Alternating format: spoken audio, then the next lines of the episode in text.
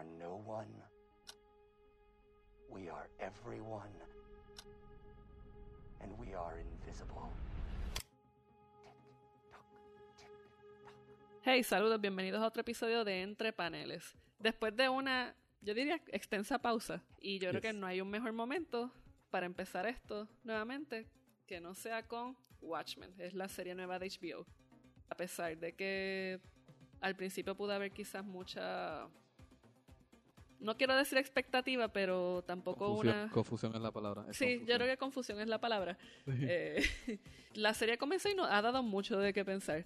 Pero, primero que todo, saludos Gabo, Ricky. Huepa, tanto tiempo, gente. ¿Están bien? Sí. Estamos bien. Estamos vivos, casi, pero ahí estamos. Exacto. Eso es importante. Bueno, vimos ese primer episodio de Watchmen. Empezó la semana pasada y ¿Qué, ¿Qué, ustedes opinaron cuando se enteraron que iba a salir una serie de HBO titulada Watchmen y que no necesariamente iba a estar enfocada en lo que pasó en el cómic? Bueno, yo voy a empezar porque sí. Este, cuando sacaron un Watchmen nuevo, no sé, como que en esta era de los ríos y de, lo, de las adaptaciones, como que me estuvo medio raro. Yo con Watchmen pues soy bien celoso y no quería que que se hiciera otro. La película de Snyder, la estética estaba chévere, pero no presentó nada nuevo, así que como que fue como que lo mismo que no lo hubiesen. Y con esta película, cuando empiezo a leer que es Watchmen, pero que es un remix de Watchmen, pues ya yo estaba como que poniendo la alerta roja, yo estaba llamando a Moore, diciéndole, mira, están haciendo esta estupidez ahora. y, y, a medida que como que la producción iba avanzando, no me convencía. Literalmente veía lo que estaban haciendo y, y realmente yo pensaba, ¿por qué se tiene que llamar Watchmen? ¿Por qué no puede ser una historia cualquiera? Porque lo que me representa es algo totalmente original. y, pues como que mis expectativas entrando eran muy bajitas, muy bajitas. No, no eran bajitas, sino que habían escépticas y, y cuestionaba por qué se necesitaba. Yo, fíjate, estaba bastante dentro de la misma línea de Gabo. Este, a mí me, me daba curiosidad, pero yo lo que pensaba que iba a ser era una especie de mundo alterno Watchmen. Tú sabes que Doctor Manhattan no había existido, sabes que era, era como un Earth... Manhattan Rosita. Exacto, era como un Earth 2 de, de, de Watchmen, pero cuando vi el primer episodio como que se siente como una secuela bien diferente, bien conceptual, pero sigue siendo como que dentro del universo y eso me gustó. De hecho, a mí me gustó que mucho que está atado al cómic. Eso yo no me lo esperaba. Yo creía que iba a ser algo totalmente nuevo, distinto y que la gente lo iba a odiar porque iba a ser más que Watchmen el nombre y realmente lo que es Watchmen en, en propiedad. Cuando se ve la noticia, está en completa negación. Porque, obviamente, o sea, para los que no, no, no, lo saben, mi tesis fue sobre Watchmen y sobre el tema de la justicia y ver que de momento pues anuncian que van a hacer un programa de televisión titulado Watchmen en el cual los personajes del cómic no van a salir. No necesariamente está vinculado al cómic, pero sí tiene que ver algo. Es como un spin-off de un spin-off. Pues, pues eh, sí, estaba muy escéptica respecto a lo que pudiese suceder. Además que me acerqué al material de la misma forma en que me acerco a las películas de DC Comics, que es con ninguna expectativa. Eh, yo creo que eso es parte de mi sistema pues, de defensa. contra que podemos decir, los tres acertamos en que no nos llamó podemos decir que fue que la campaña publicitaria detrás de esta serie como que no fue la mejor. Como que nunca supo qué decirnos de qué era esta serie.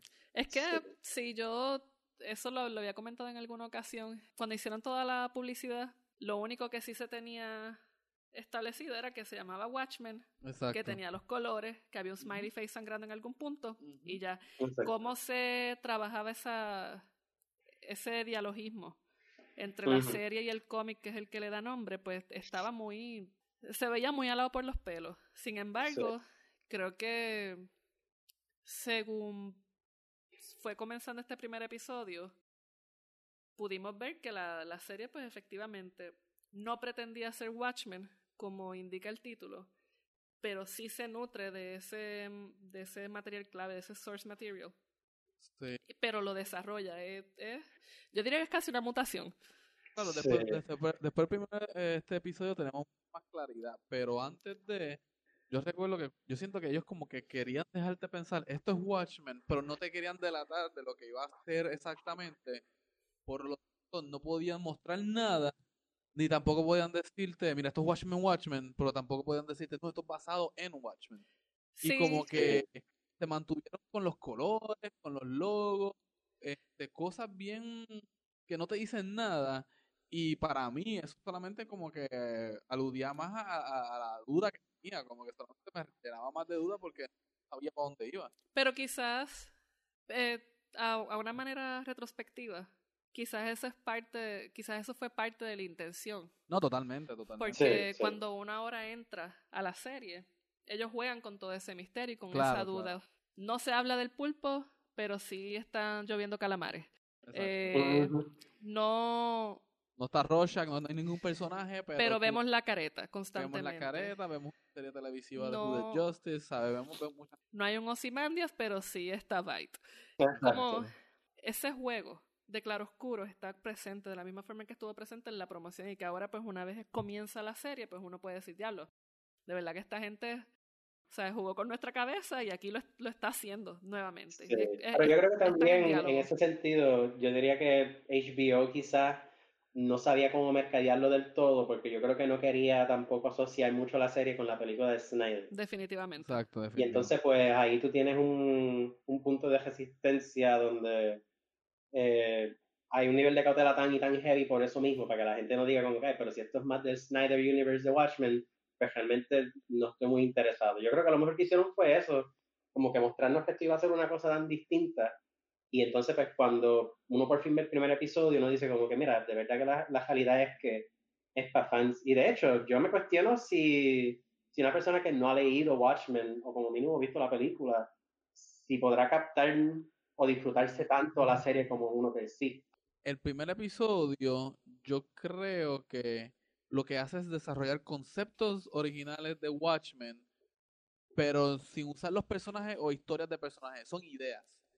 Sabemos que Watchmen es una historia alterna de Estados Unidos durante la Guerra Fría y vemos que Watchmen la serie, este primer episodio, sí también sitúa en una historia alterna de Estados Unidos donde pues ya los policías se tienen que poner máscara porque por miedo a represalia, donde hay dentro, donde este la, la cuestión de ser americano, de, de, pues todo así, etcétera, ha tomado otro auge mucho más este extremo y yo creo que eso se debe a que pues apelan a esta época política social pero yo creo que alguien que no ha leído Watchmen el libro no va a entender que Watchmen también no solamente es de comedian Doctor Manhattan Rorschach sino que también es un juego de conceptos de lo que pasaría sobre Estados Unidos durante una velada conservadora y que hubiese pasado si la gente no se hubiese dado cuenta de cosas que estaban pasando en el gobierno para entonces. Yo creo que también lo que lo que es un elemento clave que,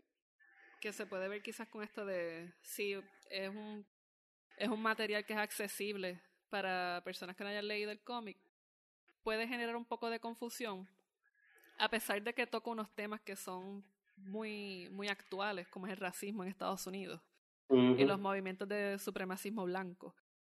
Pero el hecho de que de por sí el cómic de Watchmen es una distopía, se nutre de un evento político certero de la historia en el cual todo se, se rompe y se crea entonces una nueva narrativa, pues la serie parte de dos puntos distópicos.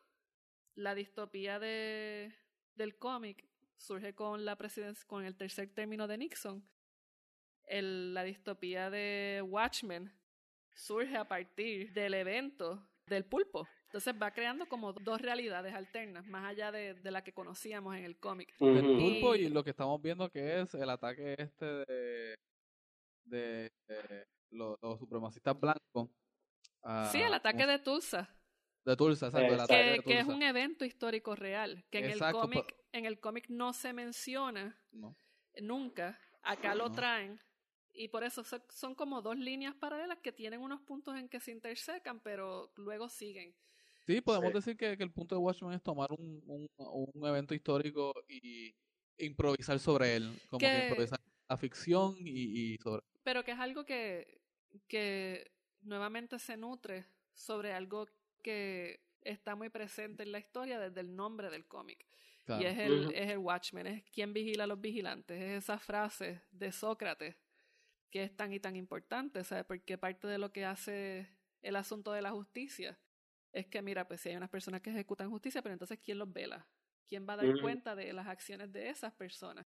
Y la serie entonces, en, esta primera, en este primer episodio, te responde esto, pero es, es a un modo también irónico, porque cuando te dice quién vigila a los vigilantes, la misma policía responde, nosotros ejecutamos, we upheld, nos custodiamos. Entonces, ya hay, hay un diálogo distinto, donde el poder sigue estando en manos del poder, no se arrebata como lo hubiese querido Rorschach.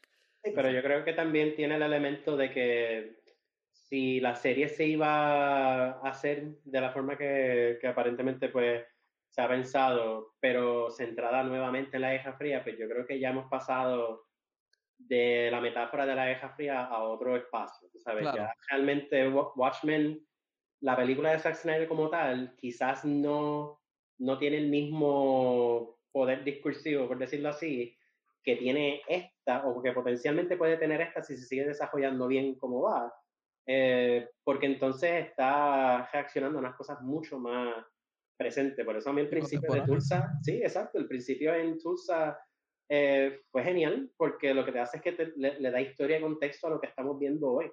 Sí, ¿no? Y, y, también el, es, me parece que, que fue un, un inicio muy bien trabajado y seleccionado, porque al presentar quizás en, en, este, en este evento real, vemos una historia de origen, pero al mismo tiempo vemos cómo son los mismos policías los cuales dejan de trabajar en favor de la comunidad a la cual están protegiendo y, deciden ejecutar a, medio mundo y su madre. Entonces, eh, ahí tú ves que ese cuestionamiento que hizo Alan Moore en el cómic se sigue trayendo. Exacto. Y me, gusta mucho que ah, también en tradición de Alan Moore que te brega con los signos y los símbolos que se forman. Vemos que al final de Watchmen, que Rorschach es que envía su, su diario para que la gente lea sobre los eventos que había pasado. Vemos que sí hay un movimiento que responde a Rorschach, que usa el símbolo de Rorschach a manera de pues, libertad contra la autoridad. Sin embargo, se apropian también para unos ideales que no van con Rorschach, como la supremacía blanca. Y eso es bien típico de los símbolos. Tú sabes, hoy día se debate si Kennedy fue realmente en pro de los derechos civiles y es fácil porque puedes tomar una figura como Kennedy décadas después que ya no estaba vivo y cuestionarla y recontextualizarla y es lo mismo que están haciendo con Rorschach y es algo que se hace bien propio con los símbolos que dejan una marca y hacen un, un, y dejan como, como un statement en, en la sociedad. No, y, y, también el asunto de que uno siempre piensa en esta reapropiación de, de los símbolos de manera positiva. Y, es, y aquí lo que te está diciendo es, mira, uno tiene que ser muy cuidadoso, porque reapropiarse de los símbolos no es un proceso que se va de negativo a positivo inmediatamente. Es que se puede revertir y es como, es que es el mismo lenguaje. Entonces, es, es algo que es muy interesante, primero que nada, porque Rorschach era un personaje que buscaba que se viera la verdad. Eh, o sea, quote unquote. Y este personaje, este conglomerado de Rorschach que vemos ahora en el Seventh Cavalry, que es un Protocucus Clan. Eh, Exacto. Toma esta imagen y, y, envía otro mensaje, como que la verdad es otra, y es nuestra verdad, y eso es lo que queremos entonces mostrar. Sí, pero que ahí es donde, ahí es donde realmente cae la improvisación, que me gustó como lo pusiste, Gabo. Este, la improvisación de la serie con la historia. No, no, te quedó delicioso. Este, y este, no, la, la realidad es que en, en, esa improvisación es donde yo creo que sí la serie, como mínimo, te hace o leer el cómic si no lo has leído anteriormente, o por lo menos este, volver a darle un vistazo, porque la figura de Rorschach puede fácilmente convertirse como que, ah, pues si esta gente está siguiendo a Rorschach, quiere decir que Rorschach en un pasado también era así, cuando Rorschach realmente es un detective que sí tiene una, unos problemas psicológicos severos, pero que como bien dijeron, el punto de siempre es encontrar la verdad. Y por eso el plan de, de, de Osimandias, pues con él no iba, porque él sabía que todo era una farsa y que todo era una ilusión y que estaba basado en sangre. Y en este sentido, pues yo creo que, que, el show tiene más que decir porque te está diciendo, mira, estos héroes, estos profetas, por, por decirlo así, que nosotros nos creamos, este, tendían a ser mejores personas y, mejor, y tenían mejor visiones de lo que y lograron inspirar. lo cual es, es interesante de, de, por sí. La figura de Rorschach, yo creo que si no lee el cómic, yo espero que un episodio futuro haga algún tipo de, de, enlace o de encaje. Aclaración, sí. O aclaración para que entonces también la audiencia pueda ver, ah, pues mira, este tipo realmente decía esto y estas personas, el Seventh Cavalry lo cogió para entonces a seguir con su propia gente. Parte también de, de lo que va a ser interesante es ver cómo los personajes van desarrollando estas líneas. Porque si bien no tenemos físicamente a los, a, a los Watchmen originales, tenemos casi uno, un modo de doble, un doppelganger para cada uno. Entonces, tenemos que eh, Looking Glass es, es un Rorschach y tiene el mismo patrón de lenguaje de Rorschach. La máscara tiene los mismos, la, ese, ese poder translúcido de, de manifestar la luz, igual que la tenía la careta de Rorschach. Tenemos entonces a, al Colorado, que es prácticamente... El comunista. El comunista. el comunista. O sea, el comunista tiene hasta cierto punto un parecido con el comedian. y tienes entonces... Y tienes entonces al otro personaje que me parece también muy interesante, que es el señor de la silla de ruedas. Que todavía no se ha revelado, pero sí... Que sabemos. O sea, y la, y la misma Night sí, e, es, es, Silk Spectre, una a la vez. O sea, Bueno, yo veo, yo veo a Night como Silk Spectre y, y a Night Owl. Y a Night Owl, sí, es como la mezcla de los dos. Pero fíjate, yo no, yo no vi a Red Scare, que es el que mencionas, el comunista, como de comedian. Yo vi al sheriff como el comedian. Y no por lo que pasa al final del primer episodio, ah. sino porque es el personaje que parece que lleva más tiempo que ha visto más del desarrollo de los cómics, de los cómics, de los superhéroes, este, como tal, y entonces pues sabe cómo es que ella se lleva esta cosa de los vigilantes. Y entonces pues al final del primer episodio, eh, lo que le pasa, que parece que va a seguir dándole vida y fuerza a la serie, pues como que le, le sigue dando a la historia como que esa conexión al cómic original. Aparte de que el primer episodio básicamente coge en estructura como el primer cómic. Sí, no, definitivamente. ya, que, como mencionaste eso, ya me cliqueó en la mente que si el sheriff ese es de Comedian y Watchmen empieza con la muerte del Comedian y entonces es esclarecer que él se enteró o que él sabía, pues ya vamos en la misma página, mataron al sheriff, entonces ya lo demás va a ser esclarecer qué estaba pasando por un lado, no va a ser todo eso. Pero me imagino que va a ser eso y, también diste el clavo ahí. Sí, con el sentido de, con el, con el Red Scare y el, y el parecido al comedian, lo, estoy, lo estoy viendo más en, en, en, la forma en que él se relaciona con los otros. El comedian era bien violento. El mm. comedian inmediatamente pasaba algo, pues vamos a meterle las manos, vamos a circle them up, vamos a sacar a esos cabrones. Entonces, el, el sheriff sí asume la posición de, del comedian ya viejo que murió, que estuvo muchos años al servicio del gobierno, se retiró y se jodió. Eh, quiero ver qué van a hacer con el Red Scare, porque ya hay unos patrones que, que se van observando en este primer episodio que van desde lenguaje hasta físico y se van nutriendo constantemente, casi como es una hilvanación de, de la construcción de, tanto del personaje de Watchmen del cómic con, el con los nuevos personajes de la serie. Entonces, que de hecho, No, no, y, y que eso es algo que a mí me parece muy interesante para, para ver cómo se van cómo se van moviendo, porque si es un cómic que si va a ser una serie que se nutre del cómic, definitivamente vamos a ver una reincidencia. Yo, yo quería preguntarles porque pues yo creo que sí, sí podemos llegar a la conclusión, yo creo que ningún personaje es solamente uno. Yo creo que es la combinación de varios, ¿sabes?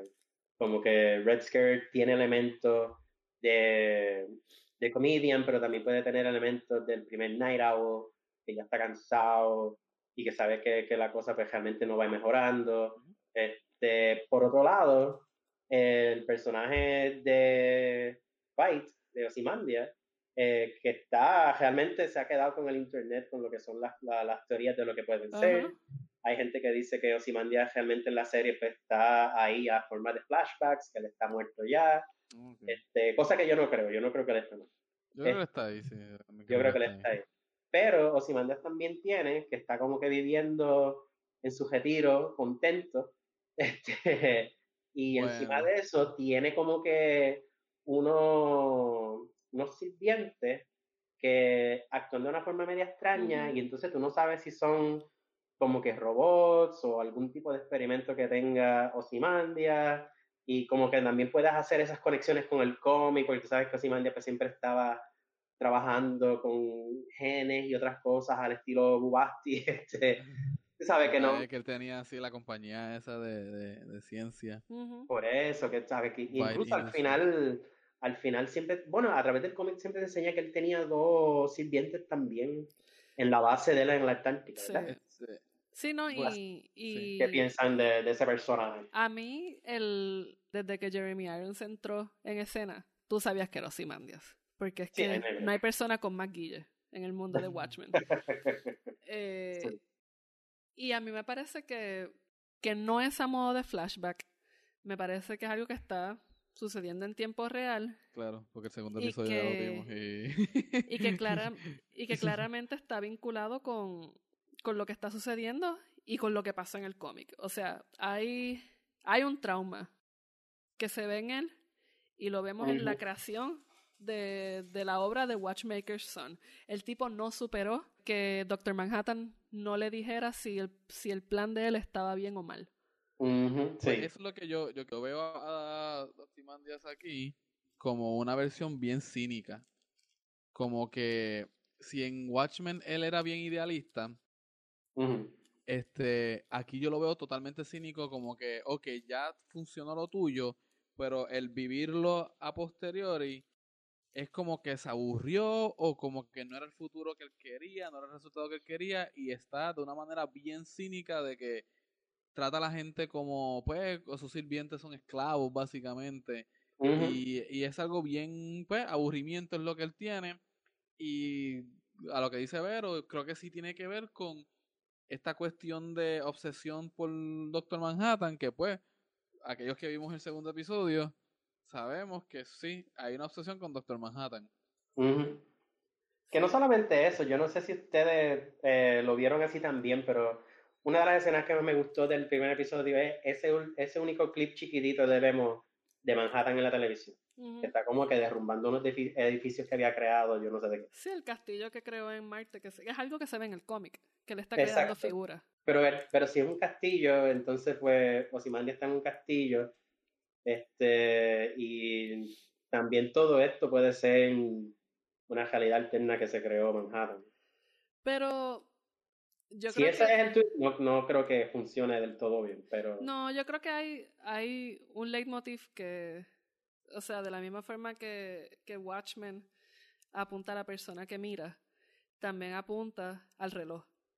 Entonces, ya vimos que con el Cavalry, el TikTok, eh, la narración, cuando están mirando desde, están en la cena, eh, esa, esa toma desde desde el techo hacia la mesa simula los engranes de, de un reloj. Sí. Entonces, yo creo que hay un juego con el tiempo y que Byte está obsesionado con eso. En este, en este momento él está obsesionado con eso porque algo no salió bien de su plan.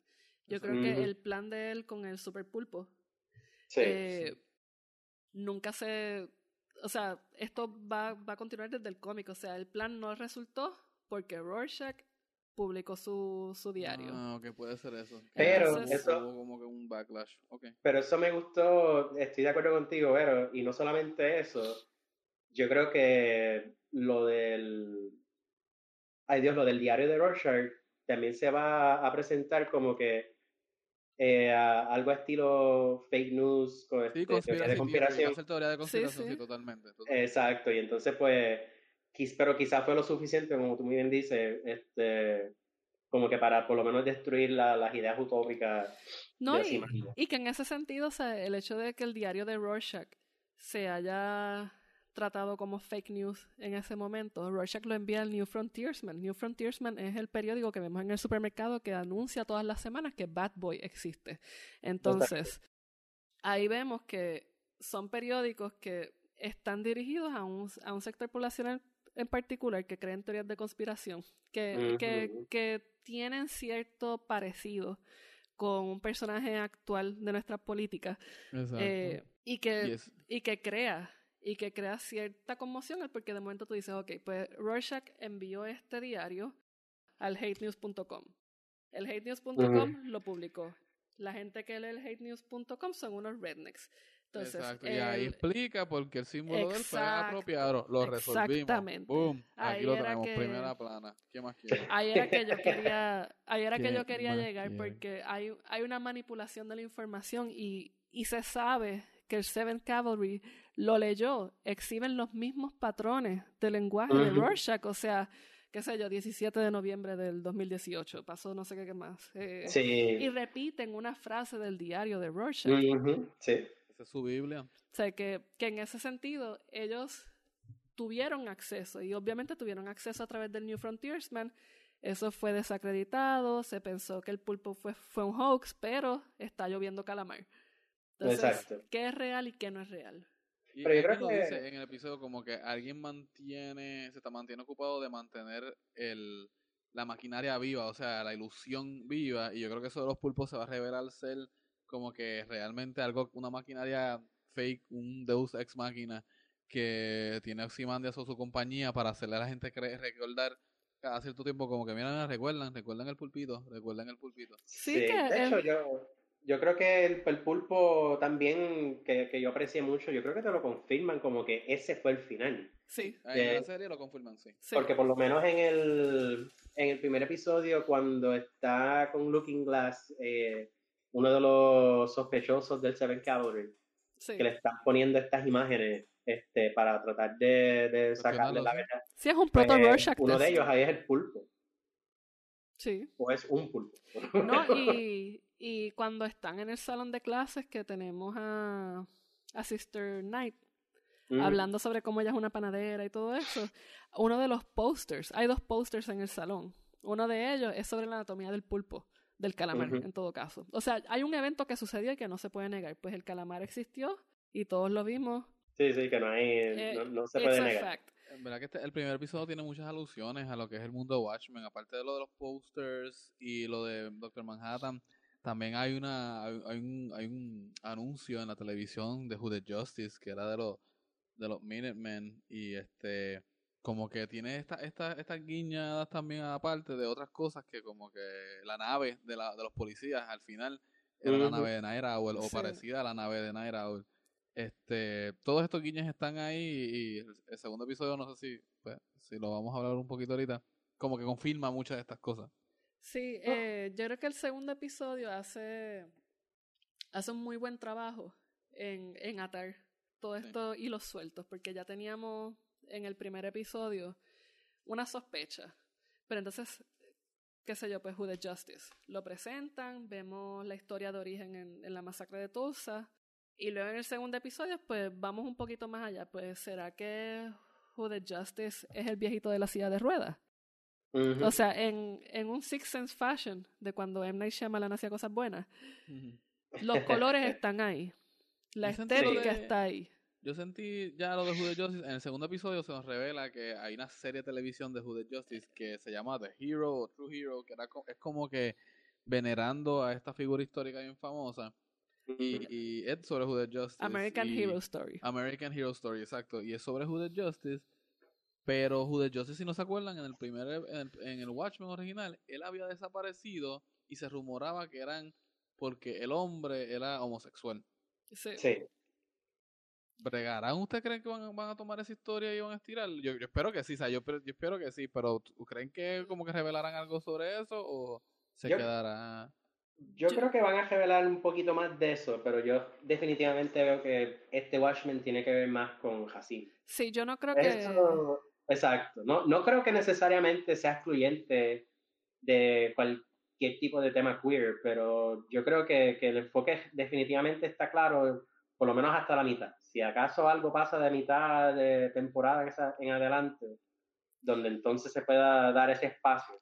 Pero es que el racismo es un tema bien gigantesco. Sí, yo no, yo no creo que, que vayan a abordarlo desde el área de la homosexualidad, porque también se, se está utilizando el libro del Night Owl, del primero, eh, Under the Hood. Y ahí entonces se empieza a hablar sobre, sobre cómo él supuestamente murió y fue que lo mataron, que, era, que se decía que era un tipo de un circo. O sea, como que había muchas teorías. y yo creo que hay que regresar quizás a al primer episodio de Watchmen para ver quizás esa gran pista. En el primer episodio tenemos al viejito de la silla de ruedas, niño, en el teatro mientras está ocurriendo toda la masacre. La mamá está tocando el piano y la película que le está viendo es de este héroe de. como que. De, sí, como un western. Un western, gracias. Este western de este héroe que está encapuchado y que se parece demasiado a Who Justice. Entonces tenemos ya esta imagen inicial en el primer episodio. Vemos que la forma en que matan al chief pues fue estrangulado. Vemos el news. Los colores de, del viejito de, de la ciudad de ruedas son los mismos de Who Justice. Yo creo que ya o sea, ese foreshadowing está desde el primer, desde el principio, el segundo episodio lo hace bastante claro. Y la soga con la que alcaron al, al sheriff. Exactamente, sí. Tú sabes que, que, yo creo que yo creo que quizás, fíjate, yo, yo también pensé en The Who Justice, pero también el personaje de la silla de ruedas también fácilmente puede ser como que Doctor Manhattan anunciando Mira, todo Doctor Manhattan. Bien, esa, es la serie. no, pero de, todos los personajes que existen, yo creo que también ahí puede haber algo de Doctor Manhattan. Porque yo creo que el hecho de que no lo enseñaron ya y que siguen Marte, yo creo que van a hacer algún tipo de build-up para que entonces haya, aunque sea una interacción con él, que donde se, explique mucho de lo que está pasando. No, y, yo creo que también están haciendo el vínculo entre el medicamento que, que está tomando el viejito con el medicamento que dieron en el cómic para hacer parecer que hay unas personas que estaban muriendo de cáncer por culpa de Doctor Manhattan. Exacto. O sea, el viejito está tomando unos medicamentos que supuestamente son para la memoria, pero al mismo tiempo él está haciendo cosas extraordinarias. Él está haciendo cosas extraordinarias. Él, no, es muy claro con lo que está diciendo, con lo que dice, así que él todavía va a ser un misterio. Creo que él va a ser un misterio por el resto de la serie. Pero lo demás que sí podemos este, pues, especular, pues podemos ver las señales así como que las pastillas. Él obviamente tiene que ver con el ataque de Tulsa. Él obviamente tiene algo de, no poderes, pero sí tiene algo de habilidades o fue uno un, héroe, un, un, vigilante en algún momento. Así que tenemos que ver qué es lo que, qué es lo que es. Sí, yo, creo que... No, Ricky. No, eh, quizás una pregunta interesante, ¿verdad? Antes de, continuar. Eh, ¿Ustedes piensan que algunos de los personajes principales todavía estén vivos y que puedan salir? Yo estoy pensando en Silk Spectre y Night Owl. Sí, yo creo que... Yo creo que Silk Spectre. Vamos a Sí. aparte de Ozymandias, yo no creo que nadie va a estar vivo o no deba aparecer. Bueno, si se juega en la carta grande, yo creo que esta serie va a ser sobre el regreso de Doctor Manhattan. Porque ya tiraron también una pista en el segundo episodio que te dicen que Doctor Manhattan y que se puede. este Bueno, él lo dice al, fin, al, final del primer episodio: que, que Doctor Manhattan puede hacerse parecer como un humano. No, y el, el episodio también te dice como que Doctor Manhattan existe y está en Marte que eh, constantemente es algo, o sea, lo vemos en, el, en la noticia, que parece que tienen un live stream, y lo vemos también en, en el episodio cuando está el esposo de, de Sister Knight hablando con ella, que le dice como que, mira, ¿qué está pasando? Esto, así que Doctor Manhattan es una constante y yo creo que sí que lo vamos a ver. Eh, yo creo que si Spectre puede salir, más que nada porque cuando termina el cómic ella todavía está viva el, el señor de la masacre de Tulsa establece que él tiene 105 años. O sea que definitivamente él estuvo vinculado con los Minutemen en algún punto. Eh, esa es la forma en que yo lo veo. O sea, el, lo último que supimos de Watchmen el cómic fue en el 1985, o sea que eso, esas personas tendrían quizás entre 50 a 60 años como máximo. Caen más o menos en el timeline. Sí, sí, yo creo que yo creo que en ese sentido las posibilidades de que por lo menos unas cositas así se nos den de sorpresa están. Y yo creo que sería sería bueno, pero también me gusta que la serie no está apuntando a que ese sea la gran sorpresa. Tú sabes, a mí me gusta que los personajes nuevos son bastante interesantes de por sí. Tú sabes, yo quiero saber más de, de todos ellos. Y, y, de verdad que pues yo creo que ahí es donde está el genio de la serie, que aunque todas estas cosas de Watchmen se pueden identificar, los personajes nuevos son bien interesantes. Yo tengo una teoría. Y es que el, Looking Glass es Rorschach. Ok. Eh, la, parte, la parte inferior de su cara me recuerda a la de Rorschach hasta el mismo actor de la película. Sí.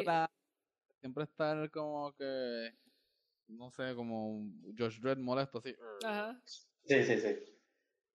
No, y además de eso, en el cómic, por ejemplo, tenemos unas escenas que cuando él, él se mete a la casa, en, creo que es en, en el primero, eh, muere Comedian, él empieza a visitar a los distintos Watchmen y llega a casa de Dan Driver y empieza a comer, no, eh, sí, a casa de Dan Driver y empieza a comer habichuelas. Entonces, esa imagen es la misma que siempre vemos de Looking Glass. Él se levanta la parte inferior de la careta para hablar y para comer. Entonces, eh, ahí pues vemos vemos eso muy presente. Y Yo... Es que es una vida bien sucia como la de Rorschach. ¿Te acuerdas que Rorschach era como que bien... comía como que comida de esas de microondas y era como que bien quedado. Pues el tipo es igual. Lo que inglés es igualito. Yo creo que sí. No solamente eso, yo voy a añadir también otra teoría. Este, yo creo que esto está en la mente de Dr. Manhattan. No, no, este. Ah, eh, este, si, ese es el final, yo, ahí perdieron conmigo. Pero yo voy a decir que estoy de acuerdo con Vero. Yo sí creo que Rorschach quizás puede que haga un, un, comeback, pero creo que tiene que estar atado a Doctor Manhattan. Y sí creo que quizás Doctor Manhattan hace que The Rorschach regrese, o que las cosas se van a poner de una forma tan mala, que el Doomsday Clock como tal va, va, va a llegar a la medianoche, que entonces Manhattan se vea forzado a intervenir. Y quizás es ahí es donde vamos a ver un posible encuentro entre Manhattan y, Ozymandias. Yo, yo, creo que más que Ozymandias en su, en su obsesión y su desilusión va a buscar, o se va a enterar que Manhattan está por ahí o algo y él va a buscar una forma de invocarlo y de ahí se va a tratar la serie. Sí, no, yo creo que yo creo que esa sería una buena teoría. Eh, y, estaría chévere que hagan ese vínculo, porque lo último que supimos de Rorschach era que estaba en un snow fight con Doctor Manhattan. Eh, así que sería quizás una manera de ir full circle. Eh, pero también quisiera, a pesar de que me gustaría este super cambio, quisiera que la serie fuese su propia cosa. Entonces, al traer quizás a Doctor Manhattan y a Rorschach para, para cerrarlo, eh, le quitaría demasiado peso a la narrativa que están trayendo. A menos que sea bien conceptual, que sea eh, de la misma forma que han bregado con todos estos conceptos de Watchmen, si Rorschach vino a ser símbolo de esta visión pues, distópica de racismo, etcétera, entonces que vengas a, buscar, obviamente eh, Ozymandias va a estar buscando cómo mejorar las cosas, cómo buscar la utopía que él, que él buscaba y que se le ingenie algo más para tratar de hacerlo, aunque sea con ilusiones de que Manhattan esté ahí o algo, no sé, este, algo que sea conceptual, que no sea físico, que lo que voy a regresar en todo caso. Sí, ver, ver cómo lo trabajan, la idea, más que nada. Eh, bueno, con esto damos por concluido este primer episodio recap de Watchmen, la serie. Eh, ahora solo queda que compartan con nosotros sus teorías y opiniones. Recuerden que pueden escucharnos a través de Google Podcast, iTunes, Stitcher, Tuning Radio o simplemente su podcatcher favorito. Eh, también nos pueden encontrar en Facebook, entre paneles y a través de la página de internet postacademics.com. Nada, hasta la próxima.